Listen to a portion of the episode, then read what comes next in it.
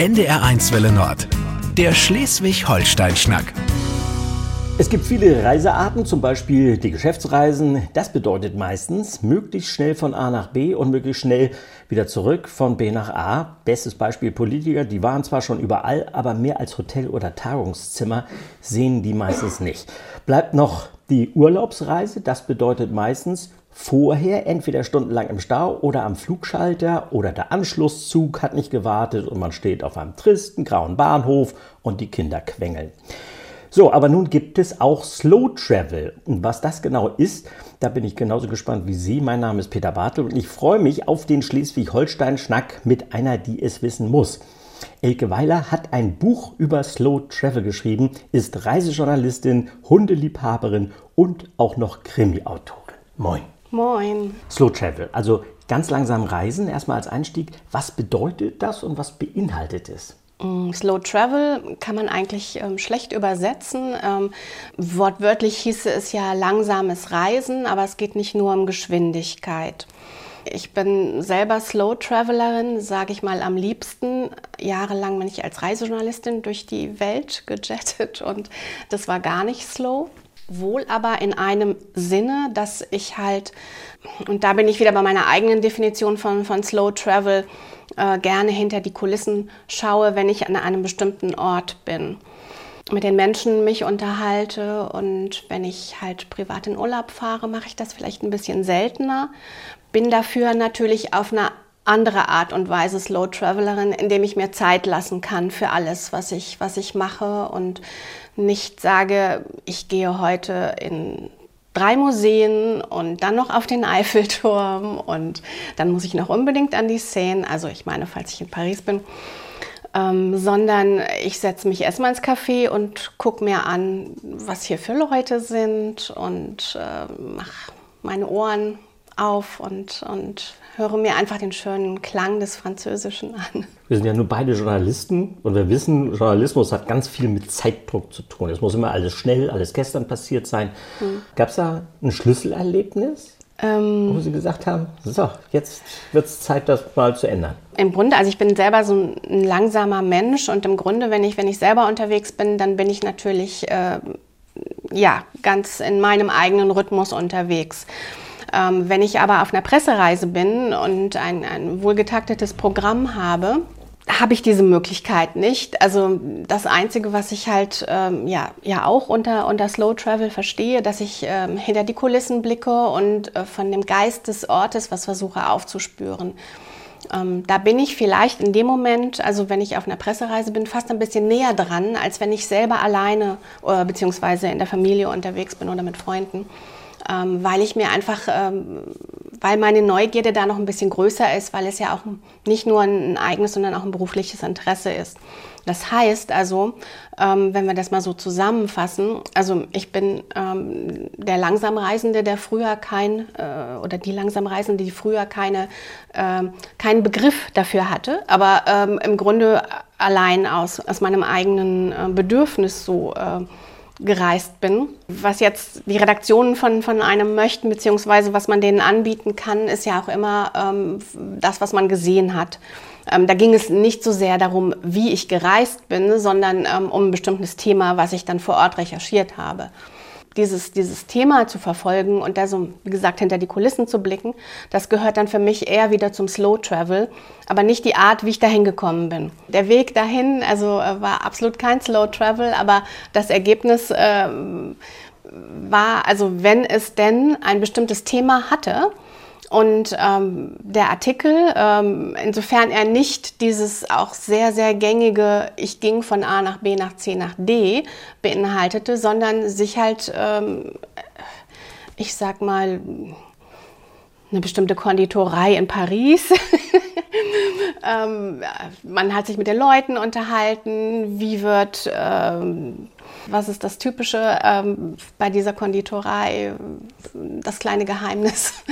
ähm, dann ist das für mich, hat das für mich eher mit Slow Travel zu tun, als ähm, die übliche Geschichte, ähm, ich äh, mache jetzt eine Rundtour durch Paris und was sind die super Tipps, was, was muss ich gesehen haben. Das ist für mich kein Slow Travel, ähm, weil es auch die Leute dazu verleitet, zu sagen, ich muss irgendwas in Paris gesehen haben. Das ist ja äh, eigentlich äh, hinfällig, sage ich jetzt mal, weil ähm, am Ende zählt das Erlebnis, das man hatte äh, und nicht zehn Sachen, die man gesehen hat, weil man sie sehen muss. Kann man das so vergleichen? Fast Traveling ist so ein Kanal und Slow Traveling ist so ein meandernder Fluss, wo man mal rechts, mal links und sich Zeit lässt und braucht ungefähr dreimal so viel Zeit, wie den Kanal lang zu fahren.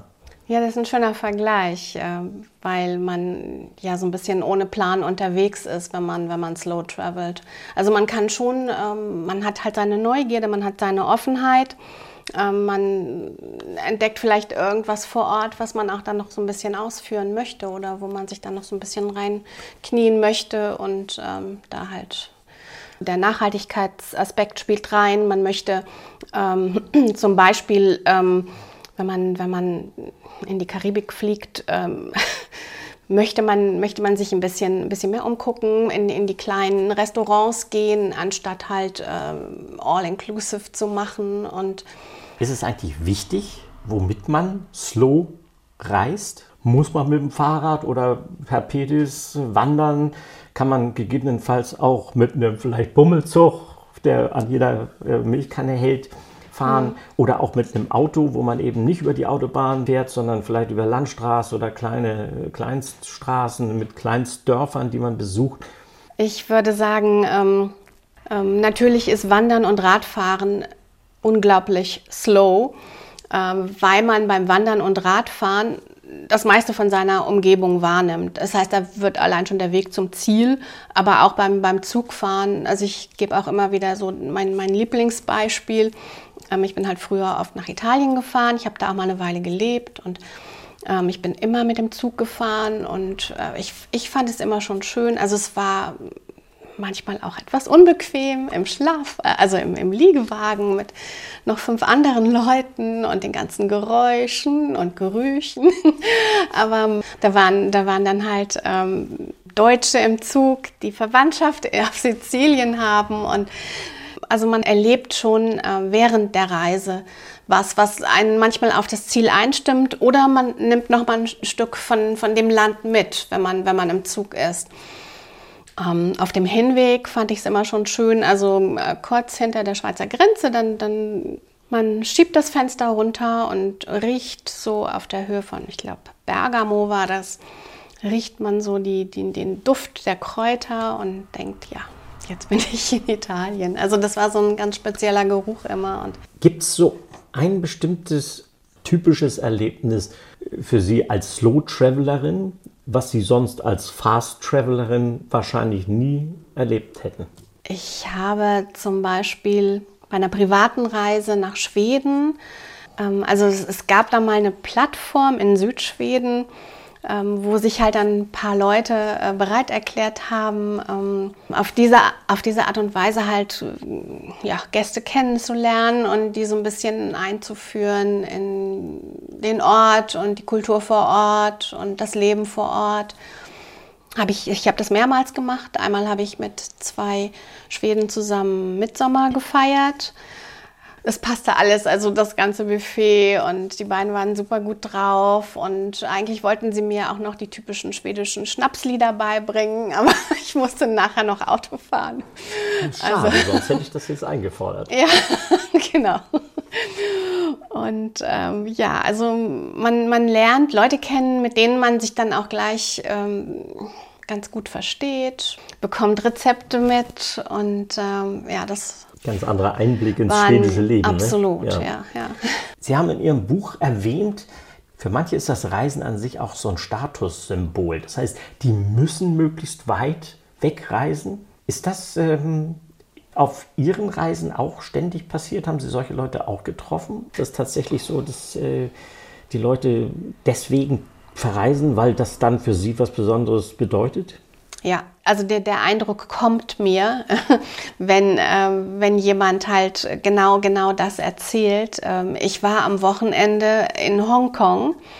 Ähm, ist das für mich erstmal keine Aussage. Also es steht kein Inhalt dahinter.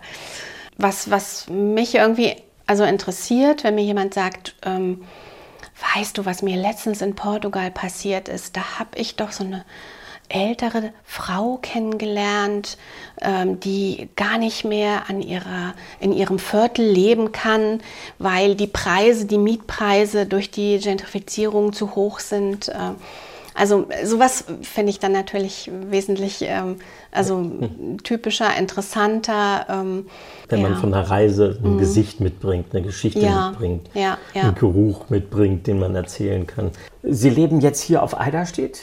In einem wunderschön restaurierten kleinen Häuschen. Mehr Slow geht gar nicht. Ist das hier so ein Zielort? Das ist, das ist Slow Life, genau.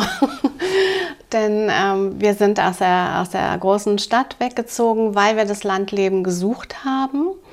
Also von, von Düsseldorf erstmal nach Nordfriesland und dann halt ähm, haben wir nicht lange gebraucht. Dann sind wir nach Eiderstedt gezogen in diese kleine Karte das Leben ist, äh, unterscheidet sich äh, in jeder Beziehung von dem, was wir vorher gelebt haben. Also braucht für alles ein bisschen länger Zeit. Wir haben jetzt Hühner, wir überlegen, was wir mit dem Rasen machen, weil das doch sehr anstrengend ist, den immer zu mähen, ob wir uns da vielleicht noch Schafe anschaffen sollen als Landschaftspfleger. Also ja, das Leben ist äh, ganz, ganz anders. Wenn Sie jetzt freie Wahl hätten, und Sie könnten sich was aussuchen. Wohin würden Sie denn verreisen wollen? Ähm, ich würde erstmal natürlich überlegen, wie viel Zeit habe ich. Also je länger, je weiter ich wegfahre, desto mehr Zeit muss ich insgesamt haben.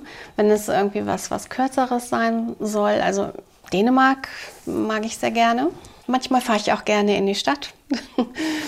das habe ich, also ich bin letztens in Düsseldorf gewesen und habe mir instinktiv so die, die ganz ruhigen Orte rausgesucht den Paradiesstrand am Rhein, die, ähm, den japanischen Garten im Nordpark ähm, oder im Sommer, wenn es dann auch mal nur so eine Mittagspause sein sollte, in den Hafen, den wir hier in Tetenbüll haben, zum Schwimmen, wenn denn die... Wenn ähm, denn Wasser da ist. Wenn denn Wasser da ist. also very slow travel ist dann eine Mittagspause, eine ausgedehntere zum Beispiel im Hafen von Tetenbüll. Genau. Beim Schleswig-Holstein-Schnack spreche ich heute mit der Reisejournalistin, Meerbloggerin und Krimi-Autorin Elke Weiler. Mein Name ist Peter Bartelt. Und bevor wir über ihre Krimi-Aktivitäten sprechen, müssen wir auch noch über ihren Meerblog Slow Life an den Küsten sprechen. Den haben Sie in Schleswig-Holstein ins Leben gerufen. Hier ist er geboren.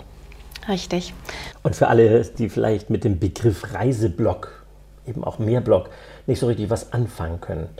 Was ist ein Reiseblog? Was passiert da? Wird da immer mal was eingetragen? Können ähm, Leser selber Kommentare schreiben oder wie funktioniert das? Genau, also es ist wie ein kleines Magazin im Netz, ähm, das ständig neu gefüttert wird ähm, mit Artikeln von ähm, meinen Reisen aus der ja, Welt. Ich habe da eigentlich auch keine großen Beschränkungen gehabt. Ich habe so meine äh, Ziele, die ich besonders gerne bereise. Ähm, das ist ja mit Sicherheit der Norden, Skandinavien, Finnland und äh, auch das Mittel, die Mittelmeerregion. Insofern sie ein schönes Thema hatte, habe ich da auch nicht Nein gesagt. Also ähm, daraus entstehen dann halt ähm, Artikel, in die ich Einblick, Einblick geben möchte in das Leben vor Ort und äh, die besondere Atmosphäre in einem Land. Ich finde auch immer so, jedes Land hat seinen eigenen Rhythmus. Ähm, es gibt auch Länder, die sehr musikalisch sind, wie zum Beispiel Kuba wenn man auf Kuba ankommt, also man ist sofort von Musik umgeben und äh, die Musik verfolgt einen. Also, und ähm, das äh, alles prägt einen Ort natürlich genauso wie die Sprache, die einen umgibt und äh, die Menschen, die Art der Menschen, die Offenheit oder Verschlossenheit. Das alles kann einen Ort sehr interessant machen. Hat Eiderstedt auch so eine, oder Norddeutschland, Westküste, Nordfriesland, auch so ein bestimmtes Flair? Vielleicht nicht so beschwingt wie Kuba und nicht Rasterlocken, sondern irgendwie ein ganz bestimmtes Flair. Sie als Außenstehende, Zugereiste, manchmal hat man ja den besseren Blick darauf. Ja, das ist wohl wahr. Also es hat einen, einen Rhythmus, es hat einen sprachlichen Rhythmus. Der ist eher langsam für meine Begriffe. In Nordfriesland äh, geprägt zum Beispiel von der, von der Sprachenvielfalt. Ich komme vom, vom Niederrhein. Im Niederrhein ist das Plattdeutsche auf dem sterbenden Ast und in Nordfriesland wird es stark gepflegt. Das Dänische ist präsent, ähm, Friesisch, ähm, also, also hat es mich überrascht. Da muss man sich dann auch schon so ein bisschen die Zeit dafür nehmen und ähm, ja, so ein bisschen ja, die Antennen ausfahren. Sie waren sowohl in Italien als auch in Skandinavien und mittendrin liegt Deutschland und ganz mittendrin Schleswig-Holstein. Bei Kuba, da tanzen sie alle, weil Musik ist und in Italien ist alles ein bisschen Locker. beschwingter, mhm. Dolce Vita etc. Prägt die Landschaft den Menschen oder der Mensch die Landschaft und die Sprache und die Mentalität zu leben? Ja, das ist sehr, sehr, komplex, aber ich denke auf jeden Fall natürlich, dass das Land und das Wetter den Menschen sehr stark prägen, dass man automatisch ein bisschen ruhiger wird, wenn man, wenn man hier im Norden lebt, weil man mehr so auf die, die Details achten lernt, ähm, ohne dass das ein bewusster Prozess ist. Man steht einfach öfter am Wasser und guckt raus und äh, was, was ich oft beobachte, wenn ich bei uns am Hafen bin, dass die Leute mit dem Auto kommen, kurz auf den Teerdeich fahren einmal rausgucken, ist das Wasser da und dann wieder zurückfahren. Und selbst wenn man den ganzen Tag arbeiten muss und am Computer sitzt, dann ist man froh, wenn man zweimal am Tag mit den Hunden rauskommt und mindestens einmal davon muss auch das Meer dabei sein. Und ähm, da es ja im Grunde keine sehr aufregende Landschaft ist, also ähm, fängt man einfach an, auf, auf diese Kleinigkeiten zu achten. So eine Kleinigkeit ist der Queller. Also ich kann am Queller inzwischen äh, sehen, welche Jahreszeit herrscht. ist der Queller rot, ist Herbst, ist der Queller so wie jetzt gerade noch nicht so richtig entwickelt, dann ja, warten wir aufs Frühjahr. Und wenn er so richtig schön prall ist, dann ist August. Also, also man hat ja mehr, automatisch mehr Zeit äh, für die durchaus verborgenen kleinen Schätze, mhm. sie zu entdecken, als wenn man in einer Stadt wohnt und es kommt ein Eindruck nach dem anderen an einem vorbeigeschossen. Richtig. Aus dem professionellen Reise-Mehr-Blog ist inzwischen ein Hobbyblog geworden und mehr als ein Hobby ist sozusagen ihre neue, neue Leidenschaft. Sie sind auch Krimi-Autoren ja, geworden. Das ist richtig. Und einen ganz wesentlichen Anteil daran hat auch eine Hündin, wenn ich das richtig erinnere. Erzählen Sie mal. Also eine Hündin als Ermittlerin. Richtig. Gerade habe ich ja schon ähm, erwähnt, dass ähm, mein Hund, der 2010 zu uns gefunden hat, äh, eine sehr starke ähm, und, und auch manchmal nicht einfache Persönlichkeit hat und sie hat dann, weil sie so, so ein Charakterchen ist, hat sie dann auch direkt diese Kolumne bekommen. Und aus dieser Kolumne heraus hatte ich dann die Idee, dass man das Ganze in einen größeren Zusammenhang setzen könnte und dass sich dafür ja auch immer ein Krimi ganz gut anbietet und man ja ähm, hier, wo es auch im Winter sehr lange Zeit dunkel ist, ähm, auch immer mehr dieses ähm, etwas, ich will jetzt mal nicht sagen unheimliche hat, aber in der Dunkelheit sieht nun mal alles anders aus. Und ich glaube, es ist auch so eine natürliche, dass der Mensch in der Dunkelheit sich nicht so wahnsinnig wohlfühlt wie jetzt im Hellen. Ähm, er sieht ja auch nicht so gut im Dunkeln. Und ich bin ganz oft im Winter mit, mit Julchen, meinem Hund, ähm, zum Beispiel im Hafen noch schwimmen gegangen, äh, nicht schwimmen gegangen, spazieren gegangen. Und ähm, man hört dann manchmal so Geräusche, die man nicht so richtig äh, zuordnen kann. Und dann dachte ich mir, hm, an einem Abend war es wirklich so, dass irgendwas an den Sieltoren nicht, äh, nicht richtig geschlossen war. Und man hat immer so ein Geräusch gehört, so ein, so ein dumpfes Geräusch, als würde irgendwas vor das Sieltor schlagen. Und direkt, also bei mir springt dann sofort die Fantasie an. Und in der Tat ist das eine Szene aus meinem ersten Roman, den ich im Grunde also meinem Hund auch widme. Ähm, sie wird ja jetzt schon bald 13 und sie ist in diesem, in diesem ersten Buch auch schon etwas älter. Sie darf auf Eiderstedt ermitteln die Ermittlungen ziehen sich runter bis Dithmarschen. Damit fängt halt so eine, so eine kleine, so eine Mini-Reihe an. Als ich nämlich in der Pandemie nicht reisen konnte, hatte ich endlich die Zeit, halt äh, den, den ersten Krimi zu schreiben und habe dann auch gesagt, ich möchte mich eigentlich nicht mehr hauptberuflich dem Reisen widmen. Ähm, ich möchte weitermachen mit meinem, mit meinem Blog. Ähm, der ist für mich auch äh, ja, was, was äh, im Grunde, erst so ein kleines Archiv ist. Äh, meine Erinnerung, meine, äh, also meine Souvenirs an, an mein altes Leben.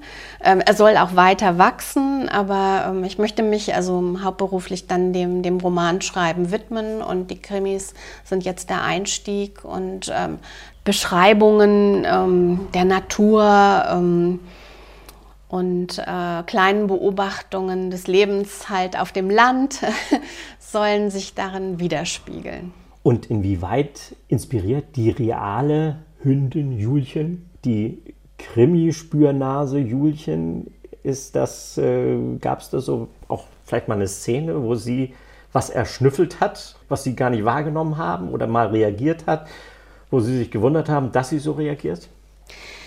Sie ist von Natur her ein unglaublich neugieriger Typ Sie ist ähm, sehr selbstbewusst, was mich stark inspiriert hat. Und ich finde auch, dass sie das für so eine Ermittlerinnenrolle, also sie ist ja die, die Chefermittlerin.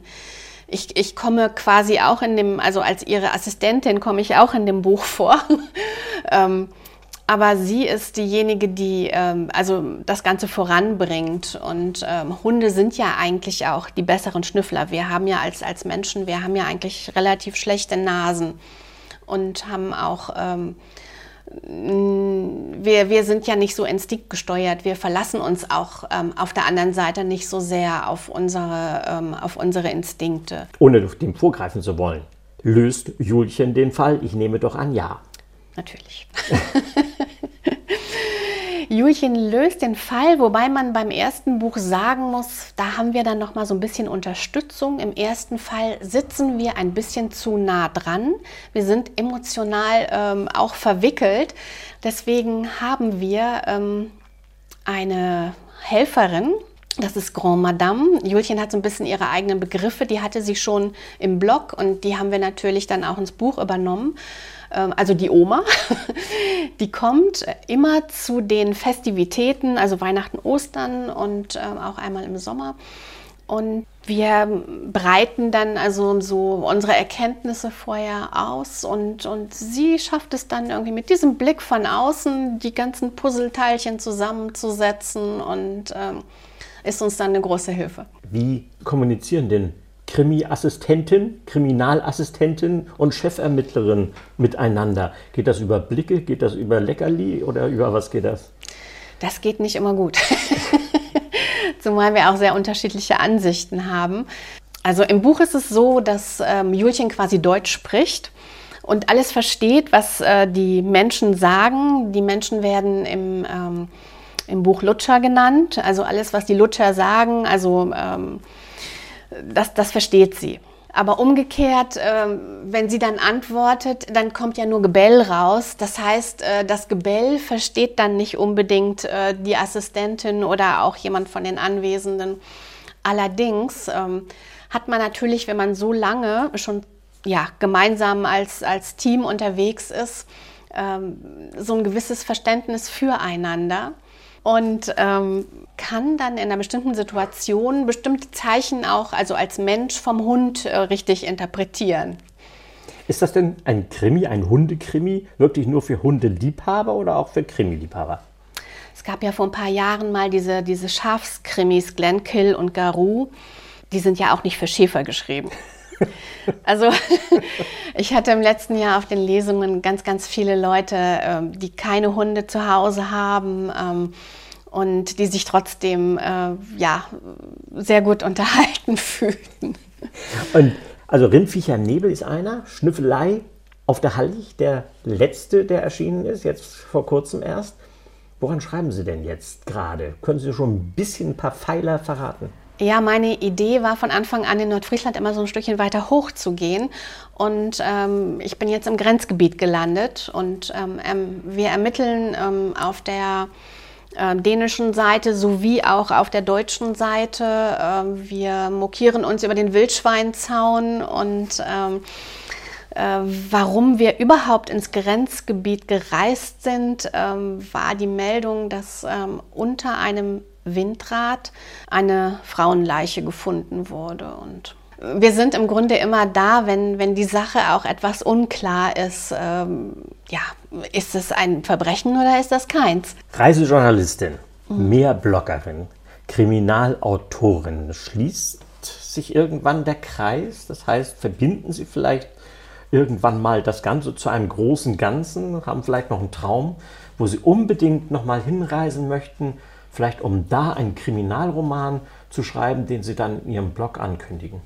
Ähm, sowas könnte der Fall sein, wobei ich eher vermute, dass ich nach vier ähm, Hundekrimis, äh, die bisher geplant sind, zwei sind erschienen, zwei äh, hoffe ich, dass sie dann noch erscheinen werden, ähm, eigentlich das Thema ad acta legen möchte und ähm, mich dann aufs Romanschreiben konzentriere und da sehr gerne auch ähm, zum Beispiel wieder nach Italien fahre und äh, vor Ort recherchiere oder mal ähm, halt in ein anderes Land. Also nicht Goethes Reise nach Italien, sondern Frau Weiler auf dem Weg über den Brenner. genau. Elke Weiler, Reisejournalistin, Hundeliebhaberin, Krimiautorin mit einer deutlichen Leidenschaft für alles, was norddeutsch ist. Wo kann man das besser erleben als hier mitten auf Eiderstedt? Das Klima, die Menschen und ihre Gelassenheit, ihre vielleicht auch Langsamkeit, die sie pflegen. Ich danke Ihnen ganz herzlich für das Gespräch. Ich danke Ihnen. Der Schleswig-Holstein-Schnack auf NDR1 Welle Nord.